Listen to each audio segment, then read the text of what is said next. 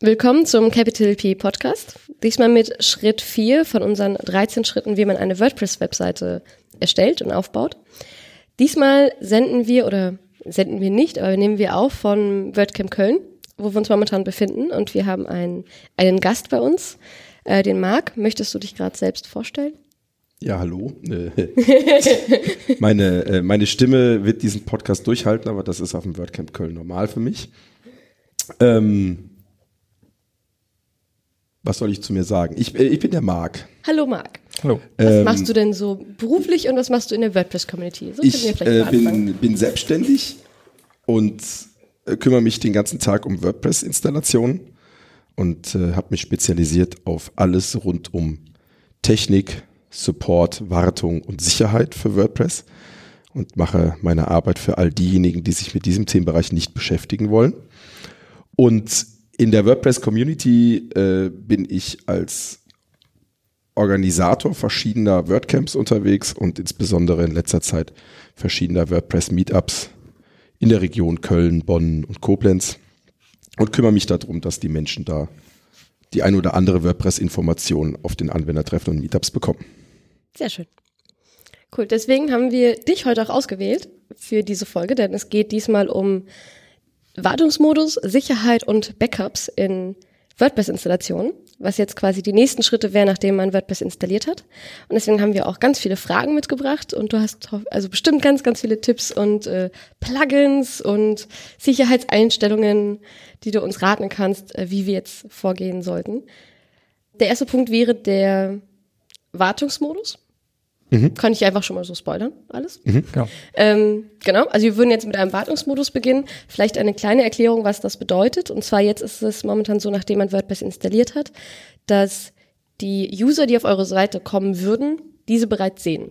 Während ihr daran aber baut, ist das nicht ganz so ratsam, dass man das sehen kann, auf welchem Status ihr momentan sind. Und deswegen kann man so eine Art Vorhang davor setzen. Ähm, das heißt manchmal Coming Soon Modus auch oder auch Wartungsmodus. Ähm, Genau, magst du uns dazu was erzählen, wie man das am besten einrichtet? Ja, kann ich gerne tun. Also ähm, es gibt im Regelfall zwei Varianten, zwei unterschiedliche Sorten. Mhm. Ähm, das eine ist äh, eine nicht sonderlich attraktive Seite, mhm. die auch nicht preisgibt, worum es geht und nichts als ein Passwortfeld enthält. Mhm. Ähm, das äh, mache ich sehr gerne, wenn es auch um, um Kundenprojekte geht. Mhm wo der Kunde dann doch hin und wieder mal reinschauen dürfen soll, mhm. der Rest aber nicht. Und dann ist das ist also kein Login zu WordPress, sondern das ist nochmal ein extra Passwort. Mhm. Und ähm, ja, jeder, der dieses Passwort hat, kann dann die Seite sehen, kann also den Vorhang aufmachen mhm. und alle anderen sehen halt nichts. Und äh, die zweite Variante ist äh, das, was du auch mit als Coming Soon mhm. bezeichnet hast, dass man also ein Vorhang davor auf dem schon was draufsteht. Mhm. Auf dem schon draufsteht, hier entsteht die Seite von und da kann man schon ein Bildchen hinterlegen, Logo drauf machen und mhm. all solche Sachen. Da kann man sich natürlich immer noch auch einloggen, aber das ist dann, wenn man schon ein bisschen mitteilen will, worum es gehen wird. Mhm. Und äh, ich nutze für Kundenprojekte, also wenn wir Installation und machen erstmal meistens das mit dem Passwort, mhm. weil da braucht man meistens nicht die so eine, so eine schöne Vorschaltseite. Aber das kommt auf den Zweck an, mhm. was man haben will. Das mit dem Passwort davor, ähm, da gibt es ein, ein Plugin für, was ich auch standardmäßig verwende, das heißt Password Protected. Mhm. Offensichtlich, es, es tut das, wie es heißt. Ähm, man kann dann in den, in den Einstellungen sagen, äh, erstmal ein Passwort vergeben und dann definieren, wer denn das alles können darf, ob man nur als eingeloggter Benutzer das umgehen kann, ob man es umgehen können darf, wenn man diesen, dieses bestimmte Passwort da hat. Mhm.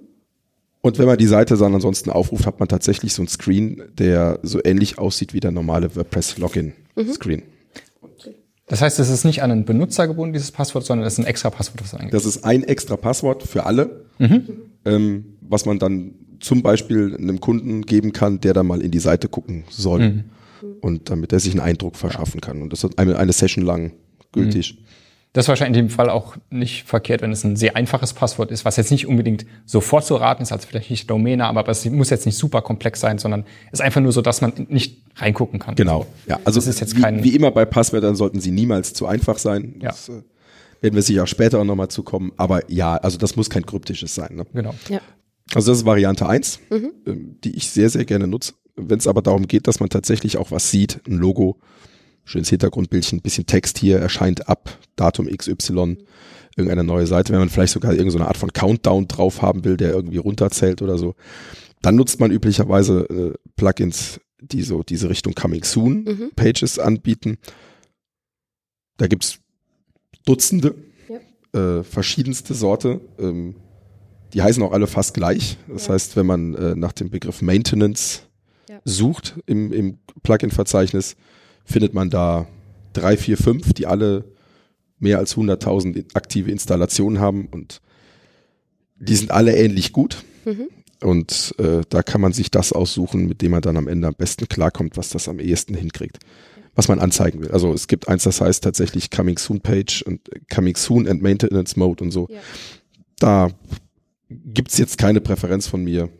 Eins von denen nehmen, die viele, Installa viele aktive Installationen haben, äh, weil das sind die zuverlässigen. Mhm.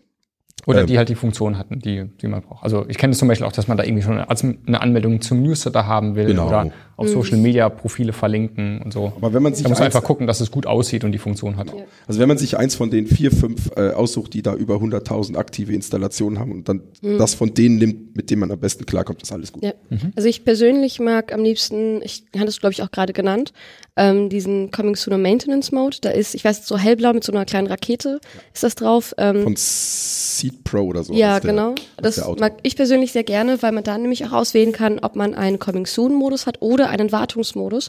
Das ist nämlich je nachdem, was man als Meldung raussendet, ähm, auch eine, also ein Signal, zum Beispiel für Google, das ist etwas, eine ganz neue Seite, die es noch nie gab, oder es ist eine Seite, die war schon mal online, nur sie ist jetzt im Moment gerade down, aber wird wieder online kommen. Also es sind verschiedene Meldungen und da kann man das ganz gut einstellen. Ähm, und wir werden vielleicht auch weil wir noch sehr, sehr viele Plugins wahrscheinlich heute erwähnen werden, alle Plugins, die wir erwähnen, werden wir in die Show Notes mit reinsetzen auf unserer Webseite Capital P. Wie ist unsere Seite? Capital-p.de. Danke.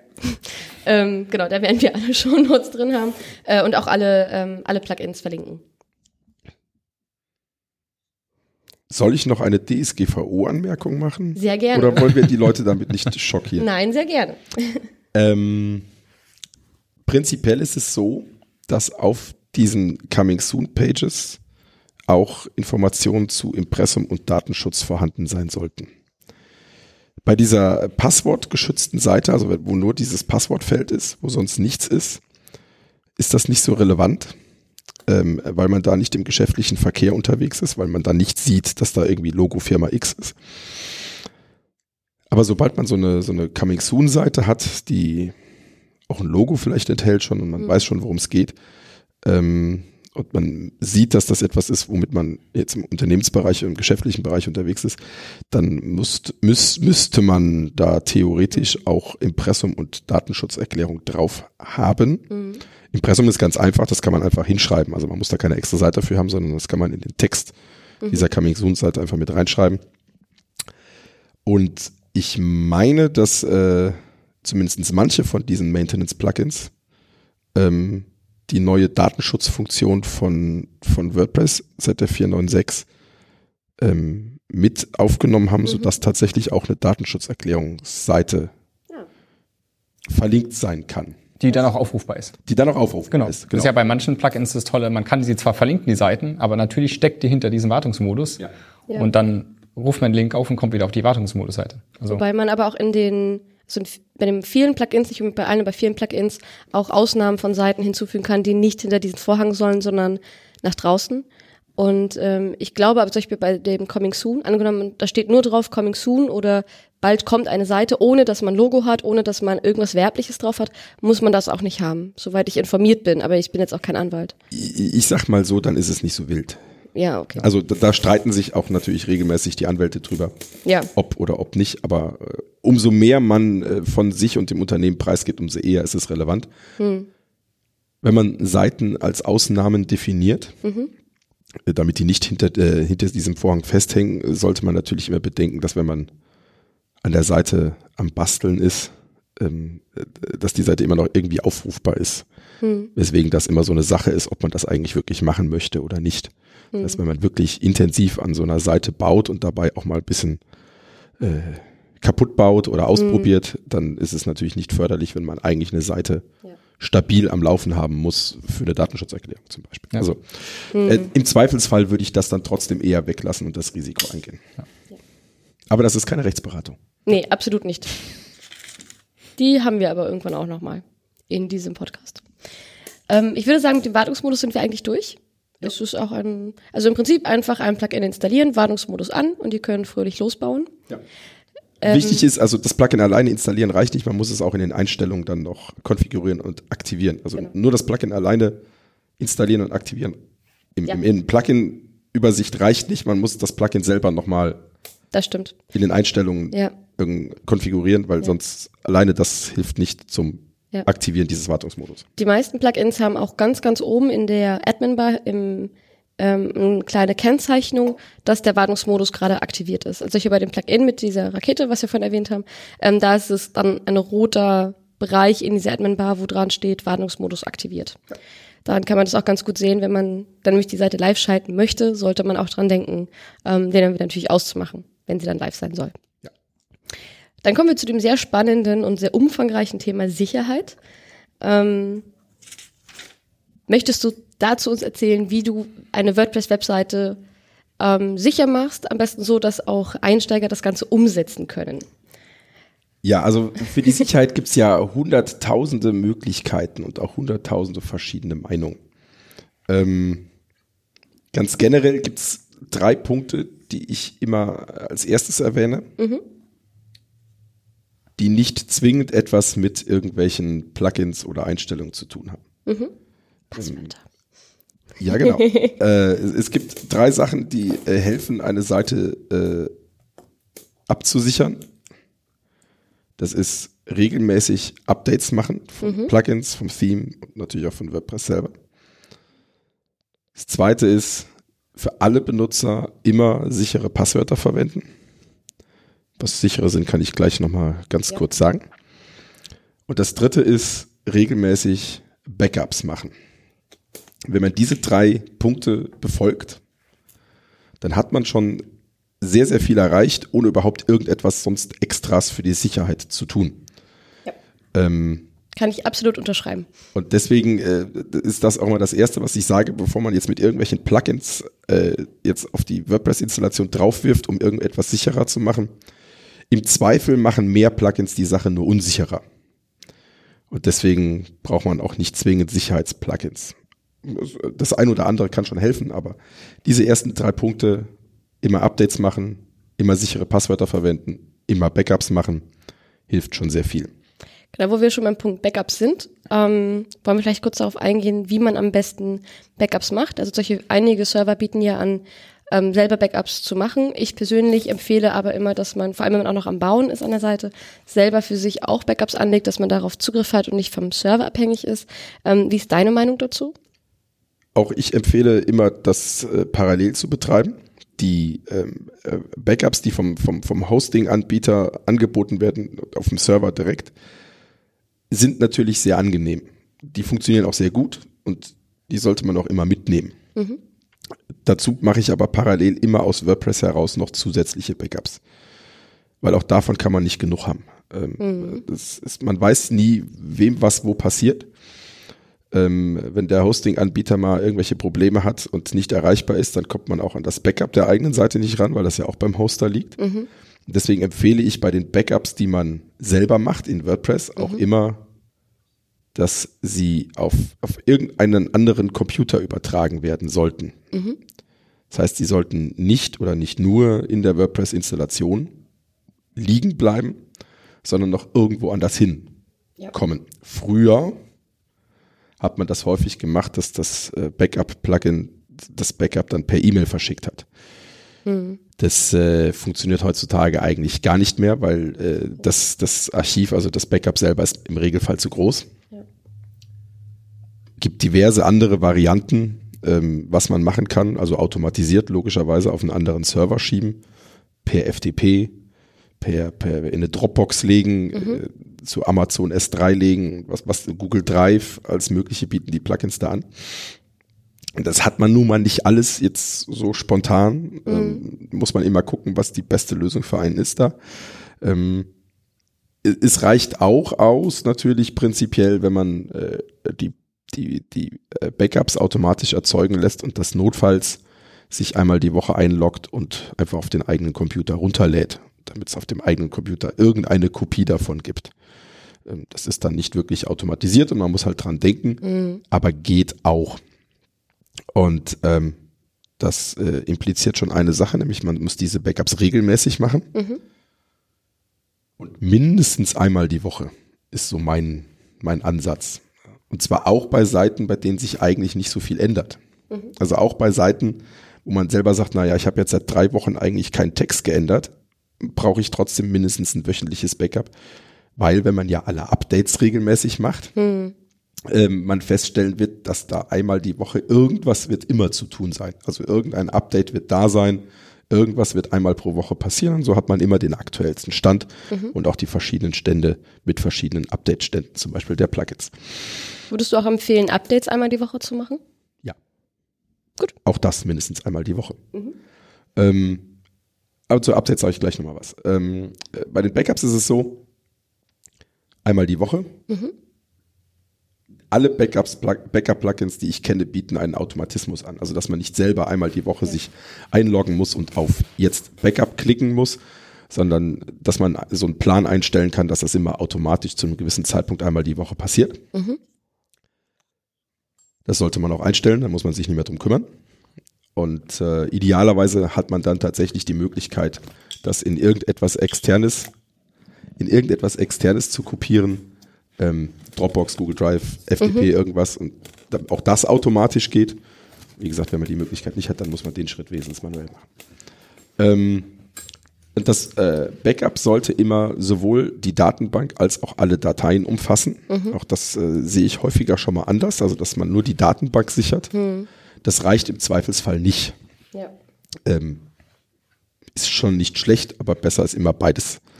Also sowohl Datenbank als auch Dateien. Bieten die Plugins aber auch immer zur Auswahl an. Man sollte aber immer beides auswählen.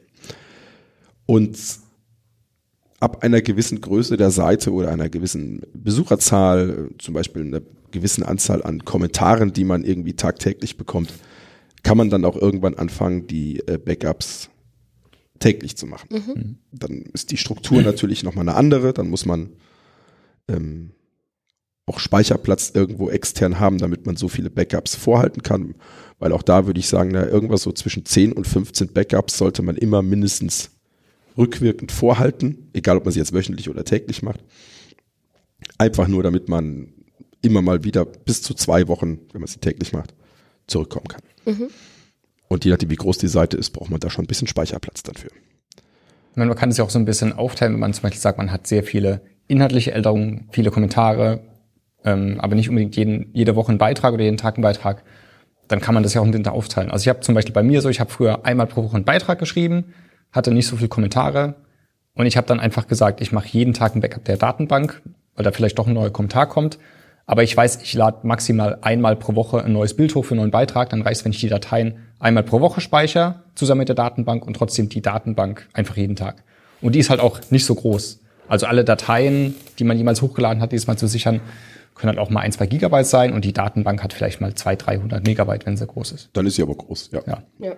ja also genau, ist richtig. Natürlich äh, ist es immer so, dass ähm, egal welche Webseite man hat und welche, welche Art von Webseite man hat, am Ende es ein individuelles Backup-Konzept geben muss. Also das klingt jetzt komplizierter und wichtiger als es ist, aber natürlich muss man sich einfach angucken, wie häufig veröffentliche ich irgendwas, wie häufig ändere ich irgendwas, wie häufig kriege ich Kommentare. Reicht es mir alles einmal in der Woche zu machen? Muss ich alles einmal am Tag machen? Kann ich so ein Kombipaket machen, Datenbank jeden Tag, aber Dateien nur einmal die Woche? Das, äh, da gibt es kein Pauschal, keine Pauschallesung, das muss man, muss man sich überlegen, je nachdem, welche Art von Webseite man da so betreibt. Aber so irgendwas in diese Richtung von diesen Möglichkeiten ist irgendwas vernünftig gut, das kann man so machen. Ich meine, bei einem Online-Shop wird man vielleicht sogar einmal pro Stunde sichern.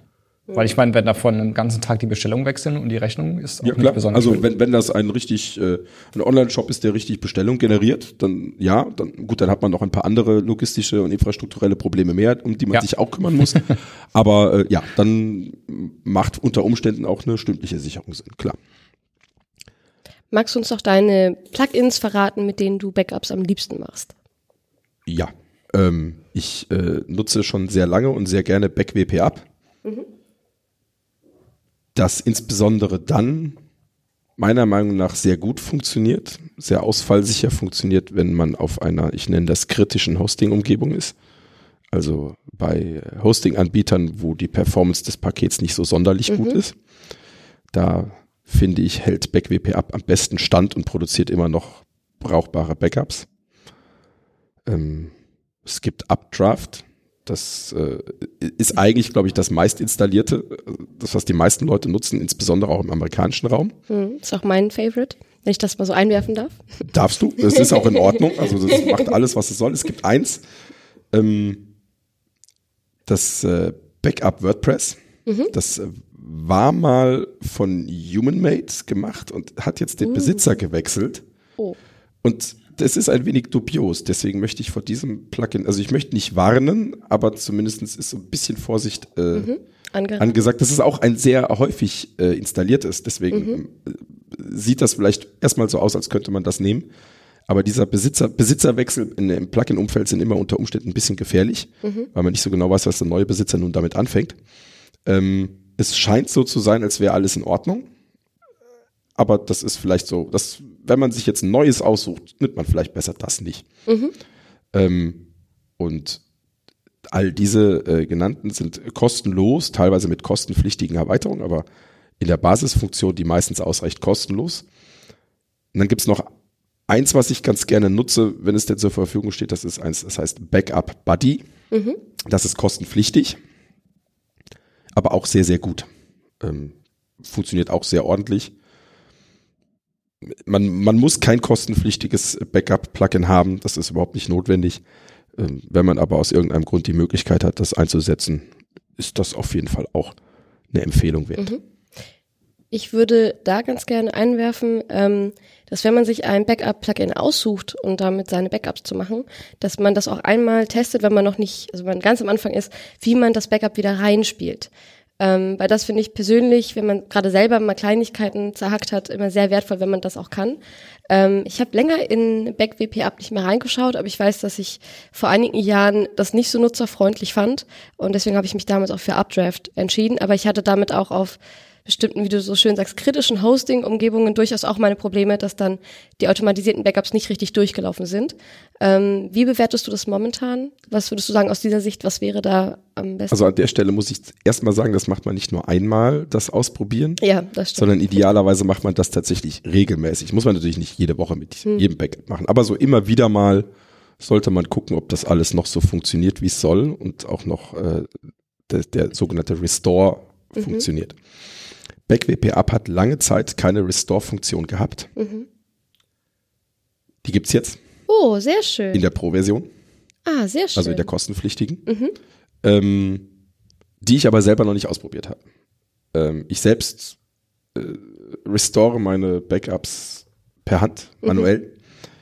Das jetzt nicht sonderlich nutzerfreundlich ist, Ja. aber, Nichts für Einsteiger. aber für mich ist das Ja. die richtige Wahl. Ähm, aber ich weiß zum Beispiel, dass bei Backup Buddy das sehr, sehr gut funktioniert. Das äh, ist eine wirklich sehr auch benutzerfreundliche Funktionalität, so ein Restore zu machen. Und das geht auch so weit, dass man tatsächlich äh, einzelne Dateien oder einzelne Verzeichnisse aus ja. einem Backup wiederherstellen kann, was hin und wieder schon mal praktisch ist, aber auch eher eine fortgeschrittene Funktion.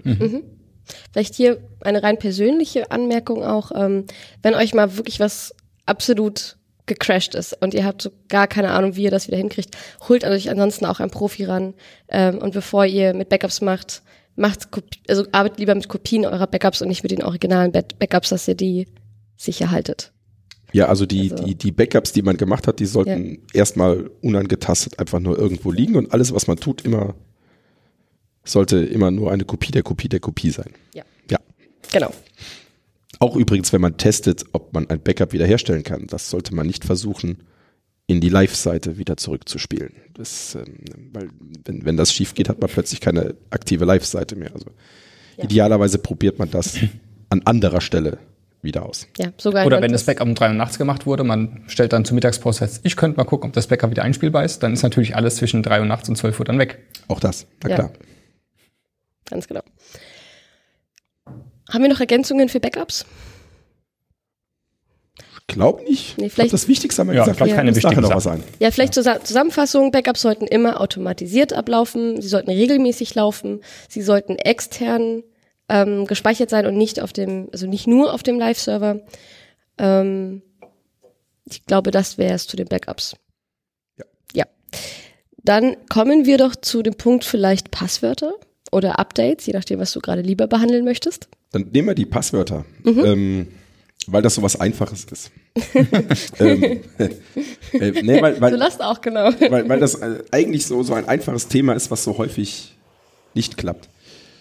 Ähm, also, wie gesagt, einer dieser drei wichtigen Punkte, mit denen man seine Seite schon sehr sicher machen kann, sind, dass jeder Benutzer immer nur gute Passwörter, starke Passwörter verwendet. Und ähm, man wird dann sehr gerne auch gefragt, ja, was bedeutet das denn? Mhm.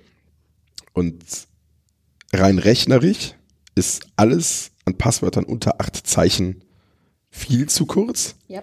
unter zwölf Zeichen immer noch zu kurz ja. und alles, was so in Richtung 20 Zeichen geht, ist in Ordnung. Und natürlich ist es so, dass Passwörter, die Sonderzeichen enthalten, bei gleicher Länge sicherer sind als Passwörter, die keine Sonderzeichen enthalten, einfach weil es komplizierter ist, alles durchzuprobieren, weil es einfach einen größeren Zeichenvorrat gibt. Ähm, aber auch, wenn man in, in lange Längen geht, 25, 30 Zeichen, sind auch Passwörter vollkommen in Ordnung, die keinerlei Sonderzeichen enthalten. Vielleicht nur Klein- und Großbuchstaben, vielleicht noch eine Zahl. Ist vollkommen in Ordnung. Dann müssen sie halt entsprechend lang sein. Und äh, lang muss nicht zwingend kryptisch bedeuten. Das kann auch ein merkbarer Satz sein, den man sich gut merken kann. Idealerweise kein Satz, der genau in dieser Schreibweise irgendwo auch in einem Buch oder irgendwo steht. Das vielleicht nicht. Aber wenn es irgendein blöder Fantasiesatz ist, den man sich in irgendeiner Form gut merken kann und einfach nur aus Wörtern besteht, dann darf der 30 Zeichen lang sein und dann ist das ein gutes Passwort. Wenn man nur 20 Zeichen nehmen will, dann darf es halt auch kryptische Zeichen sein. Dann ist gut. Generell gilt, Passwörter sollte man ja nur einmal verwenden. Also jedes Passwort nur für einen Dienst, eine Seite. Machen wir ja alle so. Ich mach das so. Ich auch. Ähm, und weil man sich die nicht mehr alle merken kann, selbst wenn man sich gut merkbare Sätze eigentlich merken würde, aber für, für hunderte von Dienste und Seiten klappt das nicht, sollte man auf jeden Fall dann ein, ein Passwortmanager-Programm verwenden. Dann ist es nämlich egal, wie lang das Passwort ist und wie kryptisch es ist, weil man sich es sowieso nicht mehr merken muss. Genau. Ähm, Kannst auch gerne ein paar Anbieter nennen. ich bin da schon gefragt worden, auch äh, hier auf dem WordCamp Köln. Ne? Und, äh, ich empfehle immer KeyPass, ist eine Open Source Lösung. Ich stehe nicht auf die äh, Passwortmanager Cloud Anbieter, auch wenn die Daten natürlich verschlüsselt da eigentlich liegen, aber immer wenn es irgendwo anders liegt, ist das immer so eine Sache. Ähm, das, das ist aber auch ein bisschen persönliches Empfinden, das muss man nicht so machen. Die sind natürlich sehr schön und sehr benutzerfreundlich und das funktioniert ganz gut. Das Ja. muss dann jeder auch für sich selbst wissen. Also ich persönlich benutze LastPass, ähm, weil mir das einfach lieber ist, wenn ich nicht so sehr auf meine Hardware angewiesen bin. Ähm, und auch so, was Apps dann angeht, wenn man das auf dem Smartphone benutzen möchte, ist es vielleicht die etwas bequemere Variante. Aber ja, da hat auch jeder vielleicht ein anderes ähm, Sicherheitsempfinden. Sicherheitsempfinden oder, und, und andere hängt, Anforderungen. Und es hängt natürlich auch. immer so ein bisschen Ja. Hm. von der eigenen äh, IT-Nerdigkeit ab, wie, wie sehr man da selber in die Tiefen irgendwas basteln will oder nicht. Ähm, und wenn man also so seine Passwörter verwaltet, dann kann man also problemlos lange und starke Passwörter verwenden. Mhm. Ähm, in WordPress selber sieht man ja, wenn man einen Benutzer anlegt, ob ein Passwort brauchbar stark ist. Das ist so eine, äh, eine Bibliothek, die äh, das, das Passwort prüft. Mhm. Das ist so ein kleiner Check, also für die es noch nicht gesehen haben, da steht dann drin, ähm, wenn ich ein schwaches Passwort eingebe, steht in Rot ähm, so, ein, so ein Warnhinweis und steht da schwach. Ähm, dann gibt es so eine mittlere Stufe, ich glaube, die heißt ähm, etwas schwach oder wie heißt die? Ich weiß gar nicht, wie im Deutschen heißt. Ja, also so eine, so eine mittlere ähm, Sache und dann, wenn man weitergeht, ähm, kommt irgendwann good oder very good, wo man einfach sehen kann, wie gut ist das Passwort, was ich da eingegeben habe. Ja. Und ähm, wenn man ein schwaches Passwort eingibt, das mhm. könnte man in WordPress sogar, wenn man wollen würde, mhm. dann muss man darunter ein Häkchen setzen, dass man verstanden hat, das ist ein schwaches Passwort. Dann kann man das sogar abspeichern. Mhm.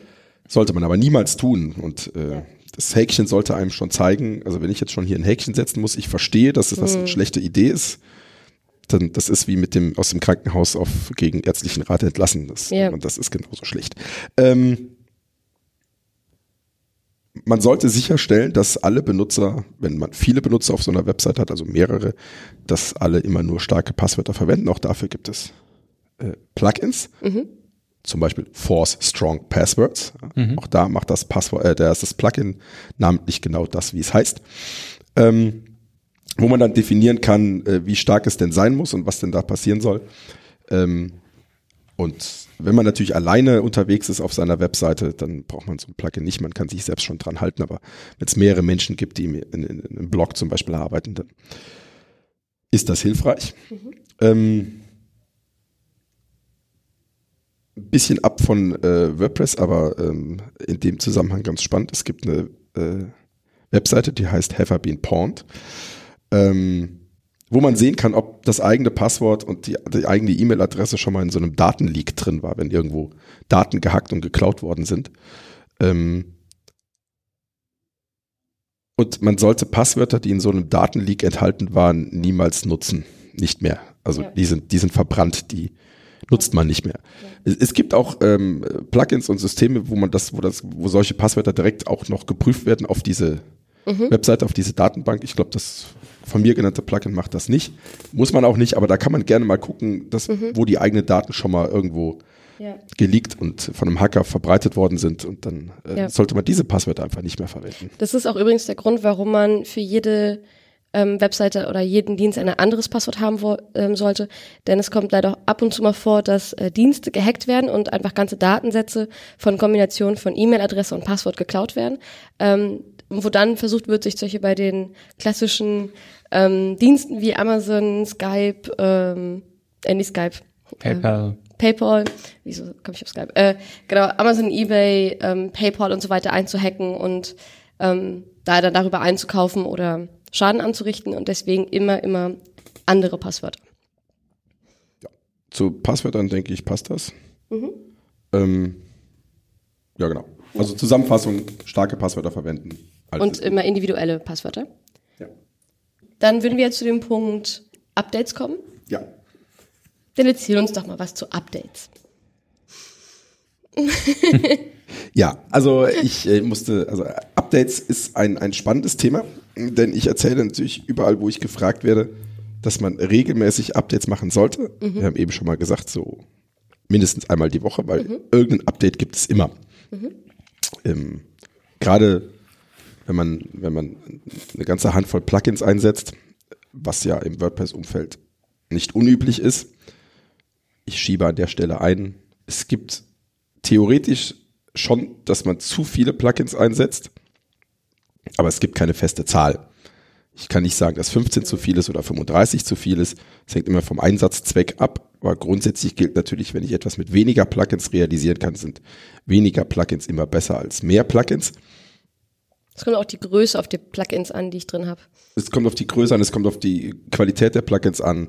Ähm, es kommt einfach darauf an, ob ich sie halt am Ende einfach benötige. Mhm. Und äh, ich kenne Seiten, die haben 50 Plugins drin und sie laufen gut. Und ich kenne Seiten, die haben Seiten, die haben 30 Plugins drin und laufen nicht gut.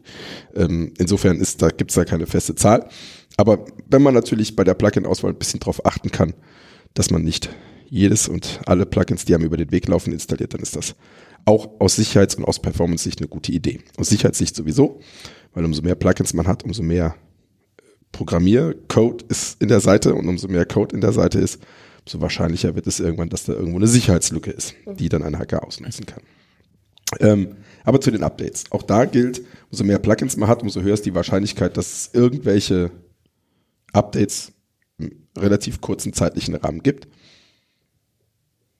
Ähm, ich sehe täglich Updates. Irgendwelche Plugins haben immer jeden Tag irgendwas. Man muss das jetzt nicht jeden Tag machen. Mhm. Einmal die Woche ist in Ordnung. Ähm, man sollte aber immer so ein bisschen ein Auge drauf haben. Und äh, wenn das ein Update ist, was eine Sicherheitslücke schließt, will man das vielleicht schneller installieren. Wobei dafür müsste man das erstmal rausfinden, dass das so Mhm. ist. Da möchte ich ganz gerne auf deinen Newsletter hinweisen.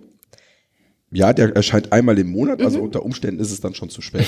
Ja, da müsstest du mir öfters mal rausschicken. Ja, ich habe ja gerade erst auf äh, von zwei wöchentlich ja. auf einmal im Monat. Äh, Ja, da möchte ich mich beschweren. Ich hätte ihn gern wieder öfters. Aber ich weiß, du hast, ich weiß warum. Aber ja, es- ja, es ist viel Arbeit. ja. Ja. Ähm, genau, also in meinem Newsletter erwähne ich auch Sicherheitslücken und äh, schreibe auch dann äh, über, über Updates und äh, Updates wegen Sicherheitslücken. Ähm, wenn man ein wenig versierter ist, äh, kann man aber auch selbst, wenn ein Update angeboten wird von einem Plugin, äh, in das Changelog, in das sogenannte reinschauen, also in die Liste der Änderungen, die mit diesem Plugin-Update kommen. Und im Regelfall sieht man da einen Eintrag, der irgendwas mit dem Wort Security enthält. Und dann weiß man, dass es dringender ist, dieses Update einzuspielen, als vielleicht einfach nur ein Funktionsupdate. Ähm, Plugin-Updates. Also gen generell ist es ja so, dass äh, WordPress-Updates in der Miner-Version in der Standardfunktionalität von WordPress automatisch installiert werden. Also vielleicht um eine kleine Erklärung äh, meiner Version sind äh, kleinere Updates. Das heißt, man kann ja anhand der Zahl, also der Versionsnummer erkennen, ähm, ob es vielleicht ein größeres Update ist oder nicht. Ich meine, momentan sind wir auf 4.9.8. Ähm, das heißt, würde jetzt 4.9.9 rauskommen, ist das ein, ein relativ kleines ähm, Update und auch alle Sicherheitsupdates sind automatische Updates. Ähm, wenn man jetzt auf WordPress von 4.9 auf 5. updated, ist das eine sehr viel größere Änderung. Da werden dann auch Funktionen geändert und da sind aus meiner, also aus meinem Wissensstand bei WordPress auch keinerlei Sicherheitspatches drin. Ähm, die sind immer nur den automatischen Updates. Also soweit ich informiert bin, sollte es zumindest nicht so sein. Also ob das dann nicht doch mal so ist, ist dann die andere Frage, aber ähm, daran kann man sich so ein bisschen orientieren. Genau. Und für diese, für diese großen Updates, die werden niemals automatisch gemacht. Und die kleinen Updates, die werden nach Standardeinstellungen auch automatisch eingespielt. Man kann das alles ändern. Also es gibt dann, es gibt dann Möglichkeiten, das, das äh, in der Konfiguration anzupassen, dass also alles automatisch gemacht wird oder nichts. Ich empfehle an der Stelle es immer genauso zu lassen, wie es ist, ähm, weil die äh, Wartungs- und Sicherheitsupdates, also die kleinen Updates, kann man ruhig zum einen automatisch einspielen lassen, weil sie im Regelfall nichts kaputt machen. Und wenn es Sicherheitsupdates sind, ist das auch sinnvoll, dass sie zeitnah und ohne dass man was dafür tut, eingespielt werden. Und die großen Updates sollte man eben nicht automatisch einspielen, weil Ja. da sind meistens Funktionsänderungen mit drin, die auch mal was kaputt machen können. Und das sollte man gezielt machen. Die muss man auch nicht sofort, wenn sie auftauchen, machen. Also große WordPress-Updates ähm, darf man auch mal eine Woche oder zwei liegen lassen Ja. um abzuwarten, ob da irgendwelche Probleme bei anderen auftreten, ob es kurz danach nochmal eine neue Version gibt oder was auch immer. Ähm, auch für Plugin- und Theme-Updates könnte man automatische Updates aktivieren, wenn man wollen würde. Würde ich aber nicht tun. Weil man da sowieso nie weiß, ob es sich um ein kleines oder ein großes Update handelt und deswegen die Gefahr viel zu groß ist, dass man sich irgendwas kaputt macht. Man hat zwar ja ein, Update, äh, ein Backup, aber das, da will man sicher dann auch nicht. Man will ja nicht andauernd Backups zurückspielen. Das heißt, für Themes und Plugins macht man die Updates besser manuell. Ähm, je nachdem, wie versiert man ist, guckt man sich vielleicht vorher tatsächlich die Liste der Änderungen, also das Changelog an. Das kann man äh, in der, in der Plugin-Liste in WordPress gibt es auch da einen Link drauf, so dass man sich das angucken kann. Und kann dann so ein bisschen entscheiden unter Umständen, ähm, welche Änderungen im Plugin sind und ob das jetzt ein gefahrloses Update ist oder nicht. Ansonsten, äh, meine Erfahrung ist, dass zu 95 bis 99 Prozent Plugin-Updates eher unproblematisch sind und man kann sie im Regelfall eher durchklicken. Ähm, insbesondere natürlich dann, wenn die Plugins, die man sich ausgewählt hat, sowieso die bekannteren und besseren Mhm. und häufig installierten Plugins sind. Bei denen ist die Wahrscheinlichkeit eher gering, dass durch so ein Update irgendwas kaputt geht. Es ist also wahrscheinlicher, dass man mit nicht aktualisierten Updates, äh, nicht aktualisierten Plugins und ohne Updates eine, sich eine Sicherheitslücke reinholt, Hm. als dass äh, man sich mit einem Plugin-Update was in der Seite kaputt macht. Und angenommen, selbst wenn man sich was kaputt macht, hat man ja immer noch die Backups. Und wichtig ist vor allem, dass nicht unbedingt die Sicherheitslücke an sich das Riesenproblem sind, sondern die bekannt gewordenen Sicherheitslücken, die dann nicht gefixt werden. Denn mit so einem Update, sobald es rausgebracht wird, wird natürlich auch erklärt, was gefixt wurde, also dass es ein Sicherheitsproblem gab. Damit ist das dann öffentlich ähm, und damit kann man dann auch eigentlich rauskriegen, wie man dann ähm, das hacken kann. Und es ist jetzt auch egal, ob man eine sehr bekannte Webseite ist oder ob man ein kleiner Blog ist und sagt, ach, mich das ich interessiert ja sowieso niemanden. Das sind sowieso alles automatisierte Hackversuche, die prüfen noch nicht mal, ob es dieses Plugin überhaupt gibt, sondern sie schießen einfach direkt auf diese Sicherheitslücke rein und versuchen einfach direkt reinzukommen. Um das mit dem Automatismus nochmal zu unterstreichen, diese automatischen Hackerangriffe sind sogar, gehen sogar so weit, dass sie noch nicht mehr überprüfen, ob die Seite, die Sie da gerade angreifen, eine WordPress-Seite ist oder nicht. Also ähm, man kann sehr schön in den Security Logs nachschauen, dass äh, auch auf WordPress-Seiten versucht wird, Joomla-Sicherheitslücken auszunutzen mhm. und äh, umgekehrt natürlich genauso. Denen ist also alles vollkommen egal. Die schießen drauf. Die haben einfach eine lange Liste von bekannten Sicherheitslücken und probieren jeder einfach aus. Genau, also die Sicherheitslücke ist ja sowieso die ganze Zeit da, also mhm. auch im, im alten, also im alten Plugin-Code, aber in dem Augenblick, ab dem es ein Update gibt, ist halt bekannt, welche Sicherheitslücke das ist. Das ist übrigens auch ein Grund, weswegen man in regelmäßigen Abständen mal gucken sollte, ob man Plugins nutzt, die schon lange kein Update mehr bekommen mhm. haben.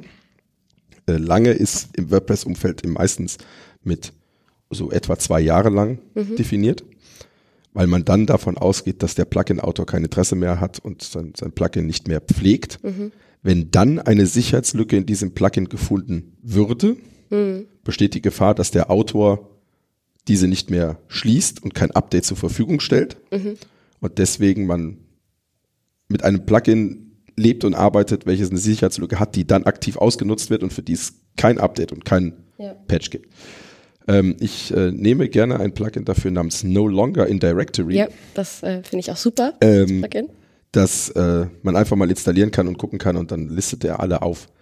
Alle Plugins, die äh, lange kein Update mehr bekommen haben oder sogar alle Plugins, die aus dem, aus dem WordPress-Plugin-Verzeichnis aus irgendwelchen Gründen verschwunden sind mhm. und die es offiziell gar nicht mehr gibt. Mhm. Und das ist beides ein Zeichen dafür, dass man sich eine Alternative suchen sollte. Ja. Wobei ganz kurz bei diesem Plugin auch angezeigt werden äh, Premium-Plugins, die es nie im Plugin-Verzeichnis gab. Das heißt, da muss man einfach gucken, ist das vielleicht äh, über eine andere Plattform mal gekauft worden, dann wird das da auch angezeigt, dass es nicht mehr in der Directory drin ist. Und mittlerweile ist ich also nicht unbedingt in jedem Use Case, aber manchmal ist es so, wenn ein Plugin eine Sicherheitslücke gefunden wird und der äh, Plugin-Autor sich nicht drum kümmert, das zu machen, ähm, ist es mittlerweile so, dass das Plugin-Team von WordPress selbst ein Sicherheitsupdate nochmal rausspielt, damit man ein äh, Update machen kann und dann wird das Plugin aus dem Verzeichnis entfernt. Das ist nicht unbedingt immer der Fall. Ähm, das wird auf jeden Fall aber angestrebt, das glaube ich immer so zu machen. Und seit einem halben Jahr, ein Jahr ungefähr, ich weiß nicht, also nicht, war nicht schon immer so auf diese Art und Weise, aber mittlerweile, also die neue, ich habe es ein paar Mal schon mitbekommen, dass das so gemacht wurde. Ähm, aber man sollte trotzdem ja darauf achten, aktualisierte Plugins zu verwenden. Also wenn irgendwelche komischen Plugins in dieser Liste angezeigt werden, die eigentlich kostenpflichtig sind und die man eigentlich gekauft hat, dann liegt das darin, dass es in, zu, zu Urzeiten, so vor hunderten von Jahren äh, in der WordPress-Welt, diese Plugins mal tatsächlich kostenlos gab und auch mal im Plugin-Verzeichnis gelistet waren, im kostenlosen, und dann irgendwann zu einem kostenpflichtigen Plugin umgeändert worden sind und jetzt schon seit vielen Jahren nur noch kostenpflichtig zur Verfügung stehen, aber trotzdem mal im Verzeichnis standen und deswegen dieses No Longer in Directory Plugin auf die anschlägt. Also bist du sicher? Ja. ja. Ah, okay. Also WPML war vor zehn Jahren kostenfrei ah. und dann gab es das irgendwann nicht mehr kostenlos. Ah, okay. Genau. Gut. Ja. Gut zu wissen. Oder halt eben auch alle Plugins, die irgendwie ein Entwickler für euch speziell geschrieben hat. Also wir in der Agentur schreiben ja auch ständig Plugins. Ja. Und es kann auch mal sein, dass so ein Plugin da aufschlägt, weil es vielleicht mal ein Plugin gab, was den gleichen Namen hatte.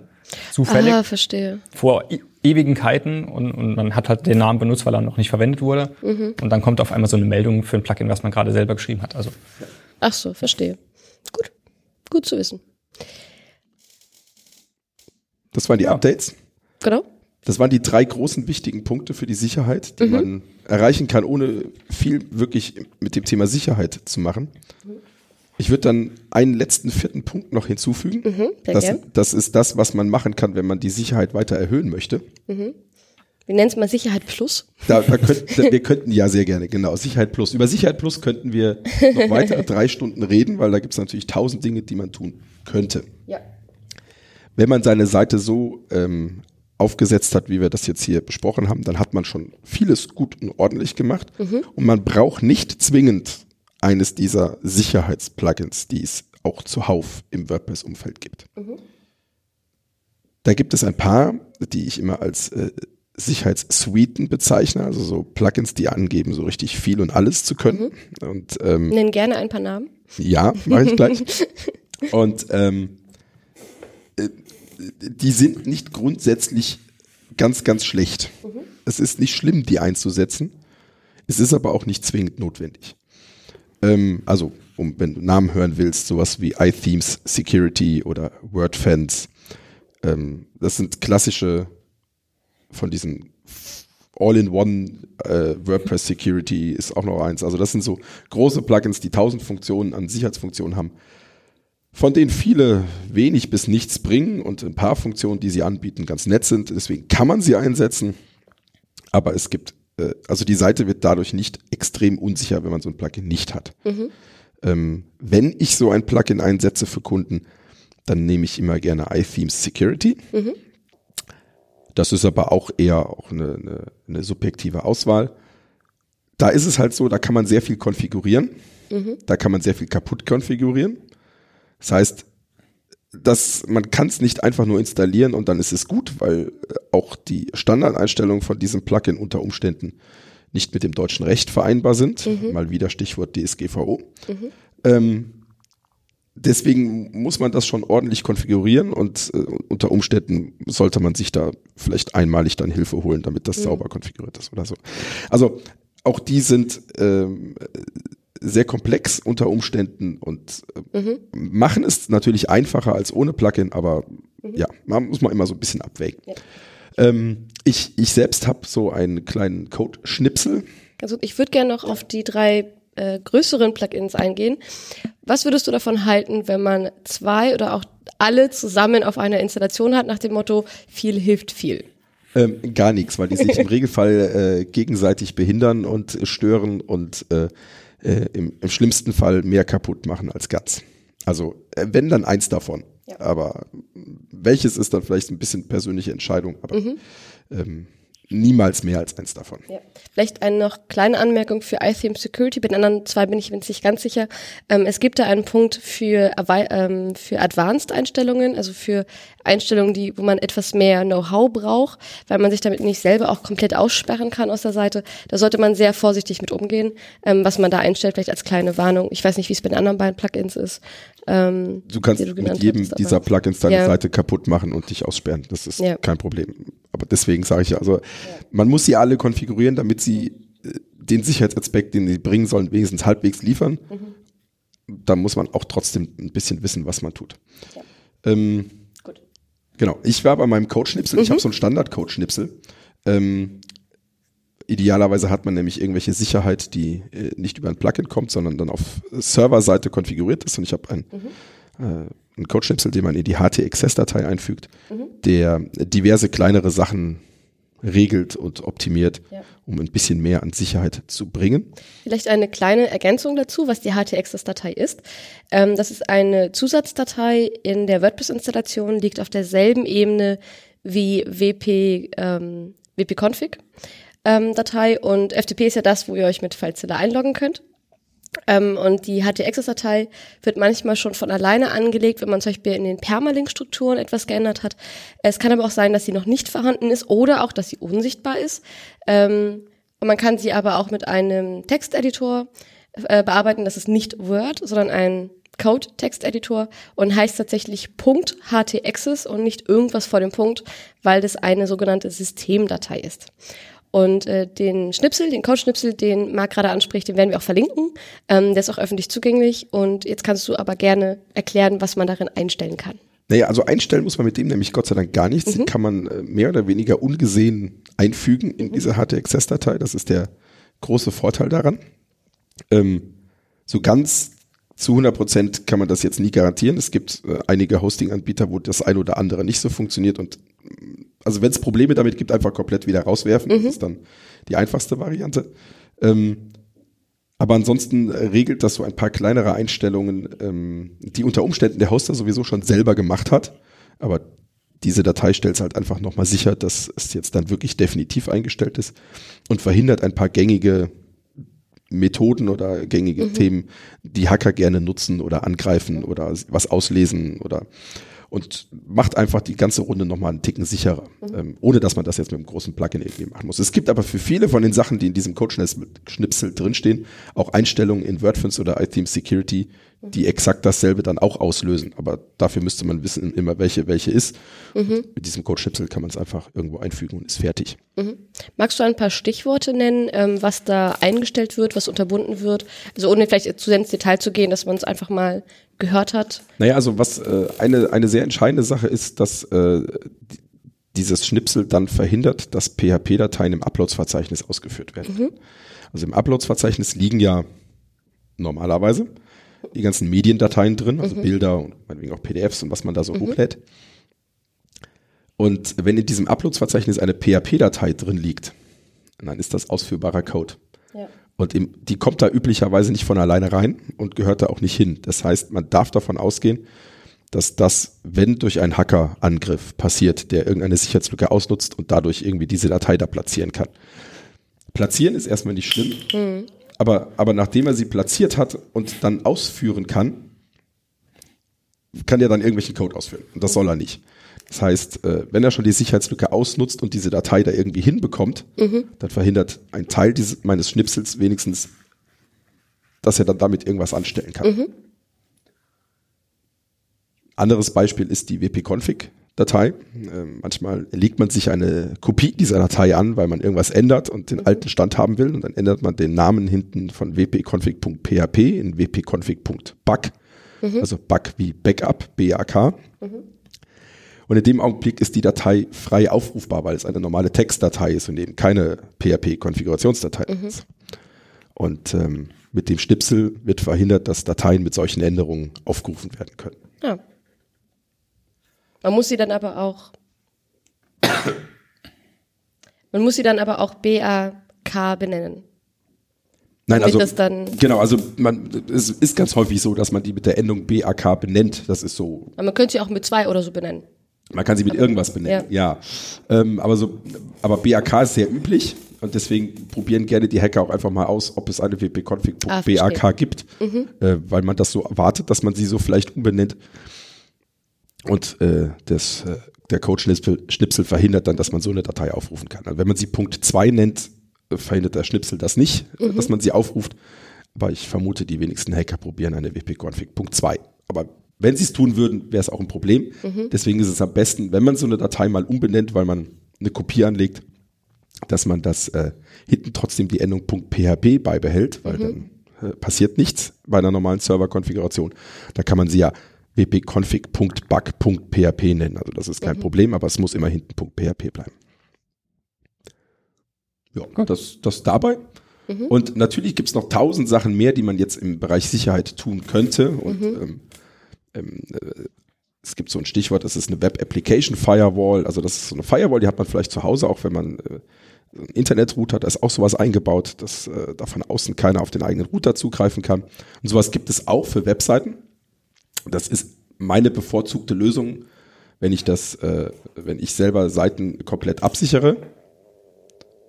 Und ähm, das ist aber tatsächlich etwas, was äh, man so ohne Vorkenntnisse vielleicht nicht tun sollte, weil da sind die äh, Schwierigkeiten bei der Konfiguration noch größer. Ähm, das muss man aber auch nicht. Ne? Das ist alles nur gesteigerte Sicherheit, aber mit den Basispunkten äh, kommt man schon sehr weit. Und jetzt hat die Maya mir einen Zettel hingelegt und möchte noch über Dateirechte reden. Das können wir gerne tun. Ich muss aber vorher trinken. Wir trinken mal kollegial alle, was?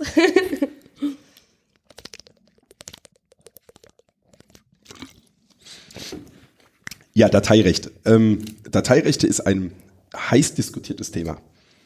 Deswegen habe ich es auch nur aufgeschrieben, weil Marc selbst entscheiden soll, ob er darüber reden möchte. Ähm, Dateirecht ist vor allen Dingen ein schwieriges Thema. ja. Äh, da, da braucht man immer etwas länger, um zu verstehen, was da überhaupt passiert. Also Dateirechte bedeutet, dass man an Dateien auf dem Server einstellen kann, wer sie lesen, wer sie schreiben und wer sie ausführen darf. Es ist auf Linux-Servern, auf Linux-Computern ganz übliches System. Und man kann Dateien so einstellen, dass sie nicht, oder ein Verzeichnis oder so, dass da nichts geschrieben werden kann. Also das heißt, man kann auf Serverebene äh, die Dateien der WordPress-Installation so konfigurieren, dass äh, wenn ein Hacker Zugriff bekommt, er nichts schreiben kann. Der kann keine Datei ändern und der kann keine neuen Dateien anlegen. Das klingt erstmal nach sehr sicher, hm. ist es auch, weil man damit sicherstellt, dass egal welche Sicherheitslücke es gibt, die, wo der Hacker versucht, Dateien anzulegen, er nicht weit kommt. Er kann einfach nichts tun und scheitert relativ schnell. Und da das ja alles automatisierte oder weitestgehend automatisierte Hackerangriffe sind, wird das äh, System einfach aufgeben und äh, weiterziehen. Mhm. Der Nachteil daran ist, dass WordPress auch nichts machen kann. Dass WordPress auch nichts machen kann. WordPress kann zum Beispiel, wenn man Permalink-Einstellungen mhm. ändert, die HTXS-Datei auch nicht selber neu schreiben. Das muss man dann manuell tun. Ähm, WordPress kann sich nicht selbst updaten. Also wenn so ein automatisches mhm. Update von der Sicherheitslücke kommt, kann das nicht machen. Wenn man selber äh, Plugin-Updates äh, machen möchte, geht das nicht per Klick, weil die WordPress-Funktion kann das Plugin-Update nicht installieren, weil auch WordPress keine Rechte hat, irgendwas zu schreiben. Und unter Umständen, je nachdem, welche Plugins und äh, Theme-Funktionen es so gibt und je nachdem, wie gut oder schlecht die programmiert sind, scheitert dann auch irgendeine Plugin-Funktion schon mal an der Stelle. Insofern ist das aus Sicherheitssicht das sicherste, was man machen kann, aber so aus äh, Anwendersicht nicht unbedingt das komfortabelste. Ähm, deswegen vertreten sehr, sehr viele ähm, Menschen, die sich mit Sicherheit gut auskennen, dass das eine tolle Idee ist. Ich persönlich finde das nicht gut. Ich mache das nicht. Ich mache das auch bei meinen Kunden nicht und ich empfehle das auch nicht. Und zwar rein wegen dem äh, Komfort. Mhm. Gerade jetzt, mhm. gerade jetzt, wenn es, wenn es äh, ein, ein, ein Endanwender selber macht, dann äh, würde die Lösung bedeuten, äh, Dateirechte scharf schalten was heißt dann, einschränken? Also einschränken, also dass mhm. irgendwie keiner was schreiben kann. Mhm. Und dann kommt irgendein Update und dann muss man auf den Server in die Einstellung irgendwo rein, kommt, hängt dann vom Hoster ab, wie das geht, muss die Dateirechte ändern, sodass alles wieder schreibbar ist, mhm. muss die Plugin-Updates durchklicken und macht dann die Dateirechte wieder in die andere Richtung zurück, dass sie wieder eingeschränkt sind. Das führt aber dazu, dass so ein Update sehr viel mehr Aufwand ist mhm. als ohne diese Dateirechte. Und das führt im Regelfall dazu, dass man das seltener macht. Vielleicht nicht einmal die Woche. Und wenn dann da Updates dabei sind, die tatsächlich Sicherheitslücken schließen, dann ist die Sicherheitslücke selbst länger bei einem auf der Webseite aktiv, weil man kein Update eingespielt hat, als es vielleicht anders wäre. Und wenn das eine Sicherheitslücke ist, die nichts mit den Dateien macht, sondern vielleicht äh, einen Datenbankzugriff erlaubt, mhm. dann helfen die Dateirechte ja auch nicht und dann wird die Sicherheitslücke natürlich trotzdem ausgenutzt. Also es hilft ja mhm. nur mit den sicheren Dateirechten, mhm für Sicherheitslücken, die versuchen, irgendwelche Dateien zu schreiben. Insofern würde ich das niemals tun. Ich würde das immer so lassen, ähm, dass ähm, PHP Schreibrechte hat. Mhm. Das bedeutet also, zwar auch jeder Hacker schreiben kann, aber mhm. auch äh, WordPress selbst auch schreiben kann. Und man muss eben dann durch andere Maßnahmen ja. die Installation absichern. Und die haben wir ja schon eben ja. die ganze Zeit besprochen. Meine Intention ging vor allem auch in die andere Richtung, dass ähm, wenn man zum Beispiel ein Problem an WordPress hat, dass man nicht an den Dateirechten rumschrauben sollte, wenn man wenig Ahnung hat, ähm, weil nämlich häufiger Anleitungen dann auch haben, naja, da muss man die Dateirechte weiter öffnen und äh, mehr Zugriff geben, damit Dinge funktionieren. Äh, da sollte man auch vorsichtig sein, weil man dann so ein 777 auf bestimmten Verzeichnissen, also 777 ist die allerhöchste Schreibstufe für alle, ähm, auch Probleme verursachen kann.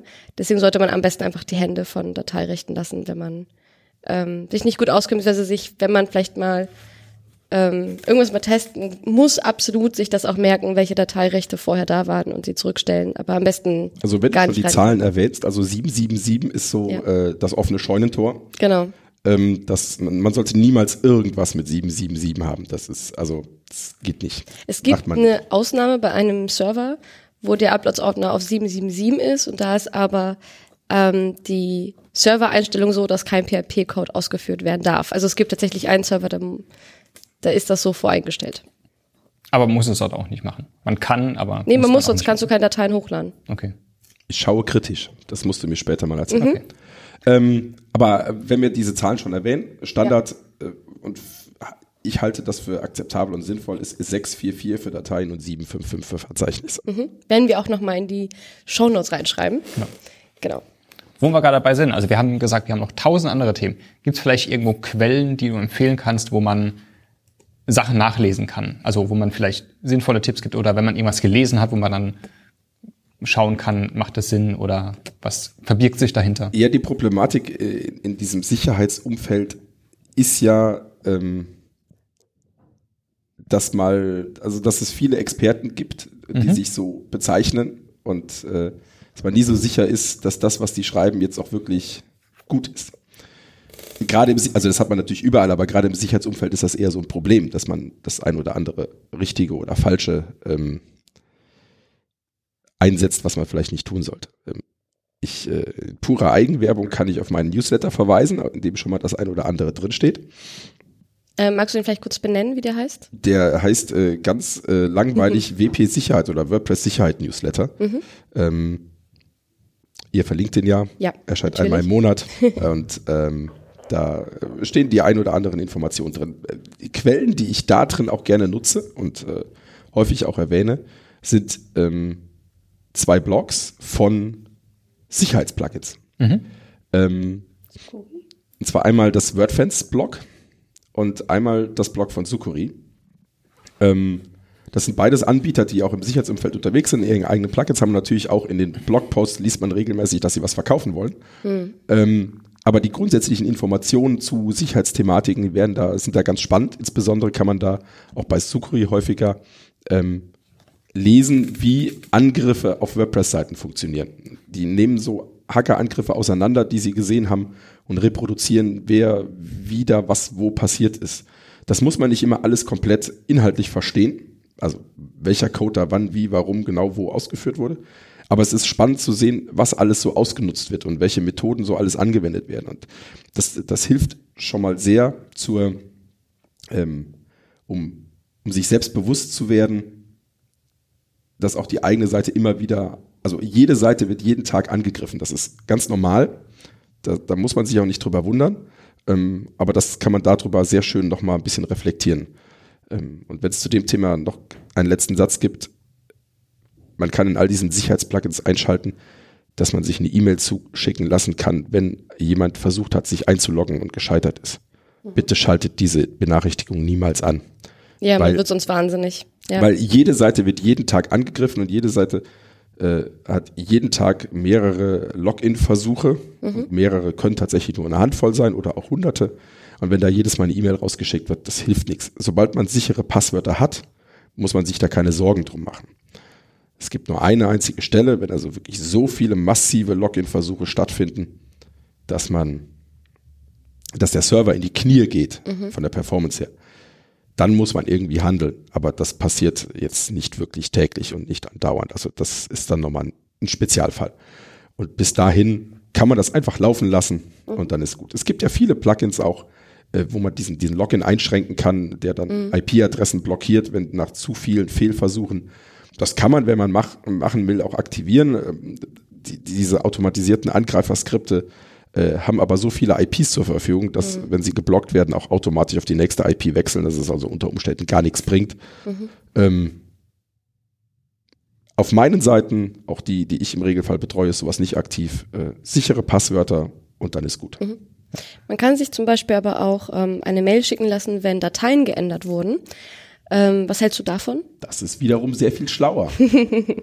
ähm, also wenn man selber Dateien ändert, dann sind das ja meistens irgendwelche Uploads. Oder, Updates, die man gemacht Oder hat? eben Updates, die man selber durchgeführt hat oder halt so ein automatisiertes WordPress-Update. Wenn man aber eine E-Mail bekommt mit einer Datei, die sich geändert hat, von der man so gar nicht weiß, wo sie herkommt und was das ist, dann ist das im Regelfall ein wunderbares Alarmzeichen. Und dann sollte man reagieren. Und wenn man sich unsicher ist, sollte man reagieren lassen. Dann, äh, weil dann lohnt es sich tatsächlich genauer drauf zu gucken, was denn da passiert ist. Ähm, es gibt ganz viele False Positives, also ganz viele Meldungen von Dateien, die sich ändern, wo es dann natürlich trotzdem kein Sicherheitsproblem ist. Welche Backups? Ja, Oder Logs? Log-Dateien, wenn ein Backup kommt. Es gibt ganz viele Plugins, die außerhalb ihres Plugin-Verzeichnisses nochmal Dateien ablegen im Uploads-Verzeichnis und auch regelmäßig ändern. Cache-Plugins schreiben irgendwelche Cache-Verzeichnisse. Also es gibt ganz, ganz viele Sachen, die sich in so einer WordPress-Installation regelmäßig ändern, obwohl man selber gar nichts getan hat.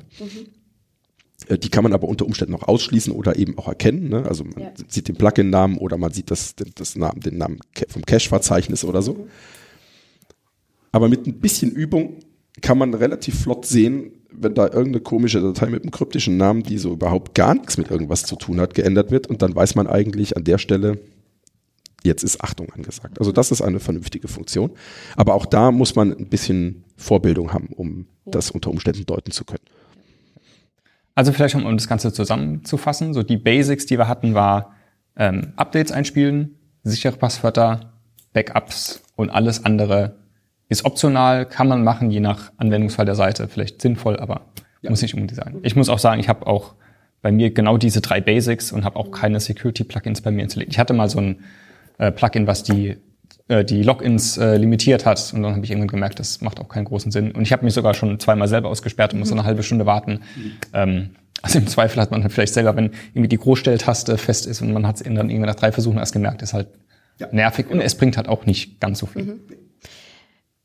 Was hältst du von Security bei Obscurity?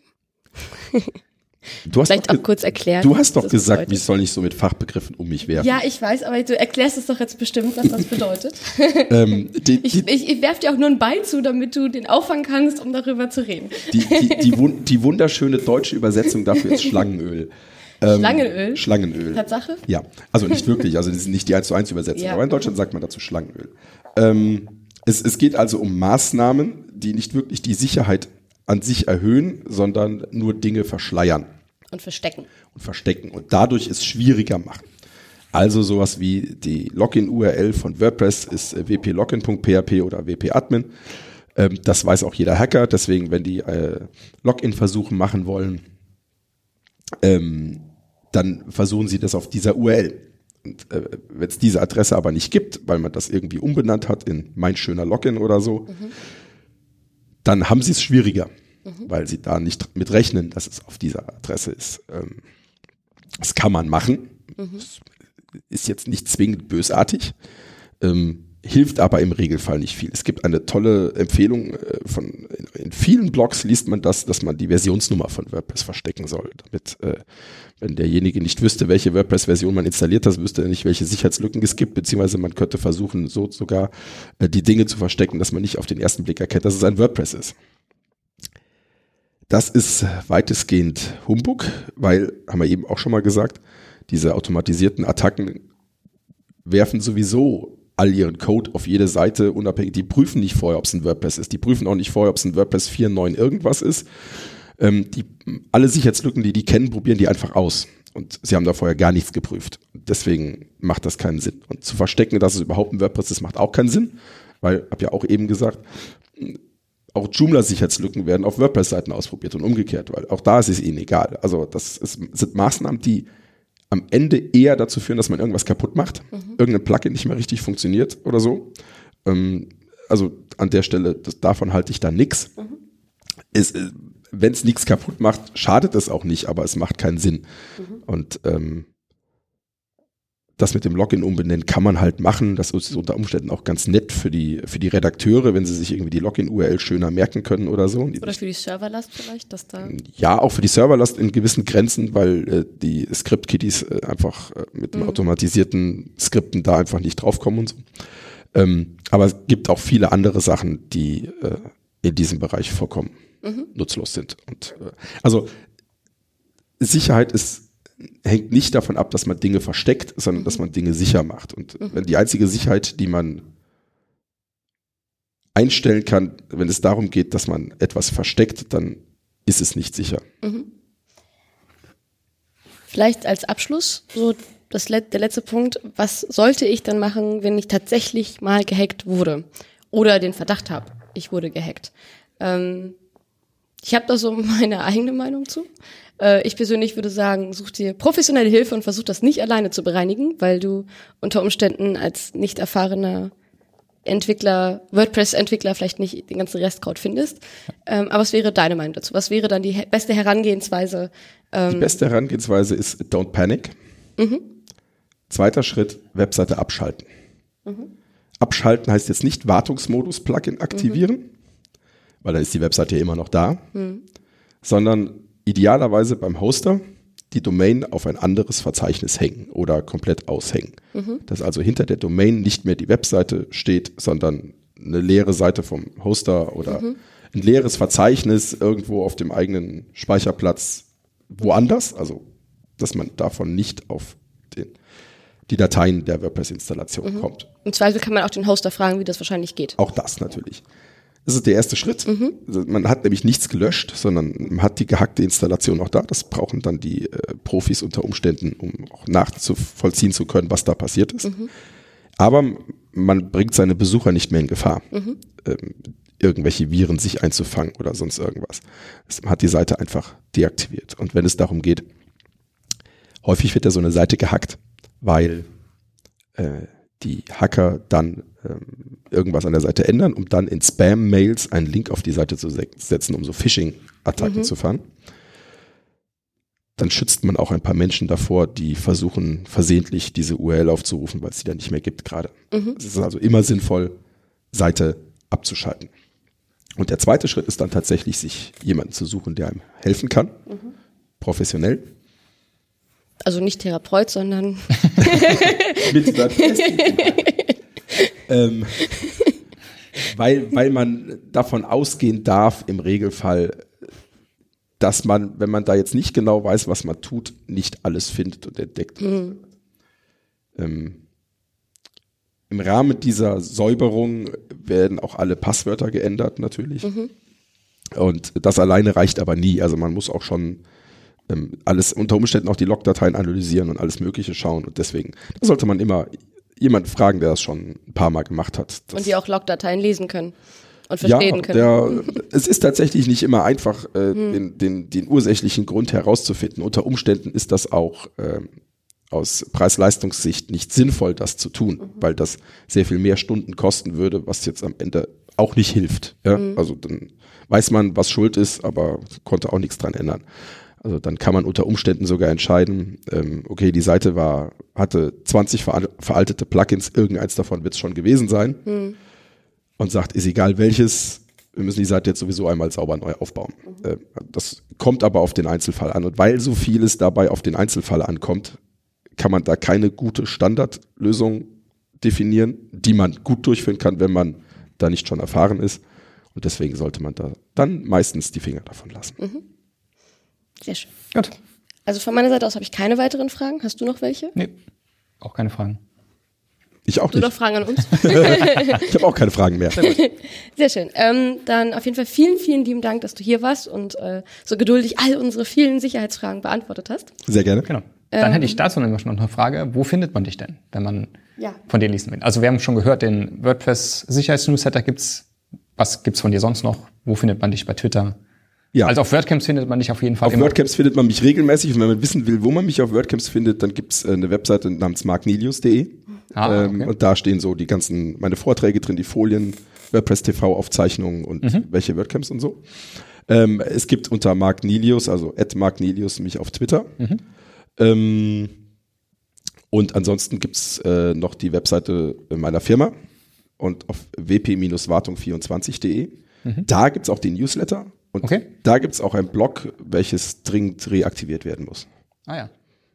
Und es gibt auch eine, eine ganz tolle andere Webseite von dir, wo du die mal vor einem Jahr, glaube ich, ins Leben gerufen hast. Ja, die gibt's auch. Ich, es, Die haben wir, glaube ich, in der einen Folge schon erwähnt. gibt, aber es gibt diverse, also ihr meint die hoster.wtf, Genau. ähm, meine Seite über besondere, interessante Hosting Konfiguration. Konfigurationen und was Hoster an manchen Stellen schon mal wie seltsam machen, was hin und wieder helfen kann, wenn man eine Seite schön absichern will und irgendwas nicht so funktioniert oder mit Dateirechten oder so. Da geben so, ein- stehen so ein paar Besonderheiten zu diversen Hostern. Auch die ist dringend notwendig und Update notwendig. Das stimmt. Ich warte immer noch auf neue Einträge. Ja, dann vielen Dank für Mhm. deine Zeit und die vielen Informationen für unsere Zuhörerinnen und Zuhörer. Gerne. Genau.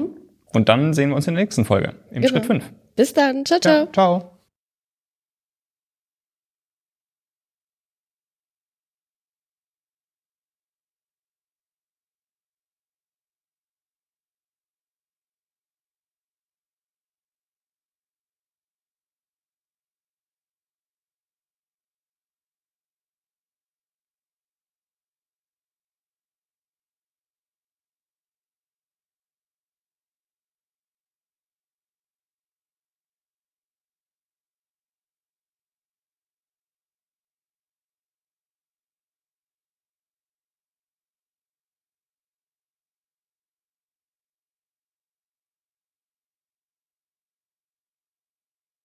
Ja. Hast du dir das gekauft? ja. Jetzt ist das einzige technische Equipment, was ich zu beisteuern konnte, jetzt nicht mehr nötig. Ja, so ein 1 Euro Y-Verteiler Klinker von, äh, von was war's? Primark. oder so? Ja, das Problem ist, die Kabel sind nicht so besonders lang und das war immer so ein bisschen so auf Spannung. Habe ich gedacht, nee, ich bestelle ich beim nächsten Mal einfach mal ein ordentliches Kabel. Aber es ist pink. Ja? Auch das könnte ein Grund sein. Nein. Ja, guck mal hier, also, Ja. ja. Okay, Du, ähm, du weißt, willst nicht wissen, wie viel Pink ich zu Hause habe. du hast eine Ja gut, Tochter. aber du hast ja noch Tochter. Ja, eben.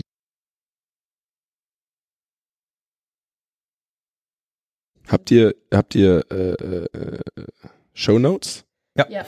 Das heißt, wenn ich sage, ich habe da auf GitHub so ein GIST-Snippet mit HT-Access-Gedöns, ja, können wir alles Ja. verlinken. Wir werden auch alles nochmal raufschreiben. Also wir tran Also wenn du sagst, du hast auf Gist ein Snippet, hä? Dann musst du es erklären, was das bedeutet. Aber ja. Aber das kann Also, ich dann auch Du kannst gerne. sagen, ich habe da so ein Beispiel Ja. veröffentlicht und das verlinken wir dann. Also ich, du kannst das gerne so sagen, nur du musst und also dann, ich gebe dir vielleicht so ein Zeichen, dass ich dann nochmal reingrätsche und das erkläre, was du gerade gesagt hast. das heißt, du möchtest eigentlich mehr reden als ich, weil du musst einfach jedes zweite Wort erklären, weil ich kann gar nicht anders reden. Eventuell, ja. Ja. Also wir müssen, also wir versuchen halt wirklich Einsteiger und Anwender anzusprechen auch. Uns wurde schon gesagt, dass uns das nicht immer so richtig gelingt mit dem, wie wir reden, aber wir versuch, versuchen es zumindestens uns da. Das wird hart. Genau, Maya sagt dann zum Beispiel FTP, das ist das, was ihr mit Falzila macht. Genau, also so sprechen wir. Das, ähm. Mhm. aber wir können das auch gern für dich übernehmen. Das heißt, auch die HT-Access sollte man erklären. Ja, absolut. Aber das können wir auch. Hat, hatten wir die Und wenn ihr, wenn ihr aber ein Nginx-Hosting habt, dann müsst ihr darauf aufpassen, dass. Wie lange wollt ihr es insgesamt haben? Äh, kurz, halbe Stunde max. Es kann auch 45 Minuten sein, aber wir versuchen uns auf jeden Fall unter einer Stunde und so halbe Stunde Richtwert. Und wir schneiden aber auch. Also das ist jetzt, wir sind nicht diese Policy, dass ähm, man ungeschnitten alles dann raushaut, sondern wir schneiden, also er schneidet, nicht ich. Ähm, das heißt, ähm, ja, Also Und- wenn du dich versprichst, am besten Pause machen und dann nochmal neu anfangen. Nicht so wie Maya sich im Satz dreimal korrigieren und dann darf der Bernhard gucken, wie er das irgendwie so schneidet, dass man es nicht merkt. Wobei ich persönlich nichts dagegen habe, wenn ich komisch rede, dass das am Ende trotzdem so am Stück ist. Also Wir haben ja Outtakes, deswegen läuft auch die Aufnahme schon. ja. super.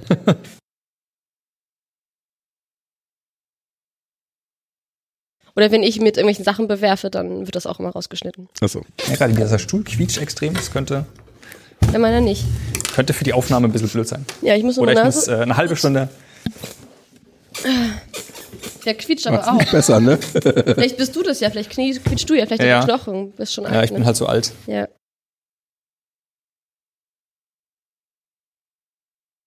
Willkommen. Nee, das musst du machen.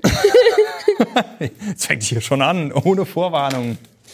Ich weiß nicht, ob du den Podcast schon mal gehört hast, aber das ist so der Running Gag. Dieses, ja. Dass ich immer anfange zu lachen, wenn wir anfangen damit. Beim letzten Mal hatte sie so die verrückte Idee, wir können es ja so zusammen sagen. Das hat, glaube ich, drei Worte funktioniert und dann waren wir beide so am Lachen. So. Aber Maya, du darfst gerne anfangen. Ich will aber nicht anfangen. Du darfst auch gerne sagen, wo wir sind. Und Wir sind in ähm, Köln, sind wir, oder? ja, doch, ja. Ja, ja, ja. WordCamp Köln. Also.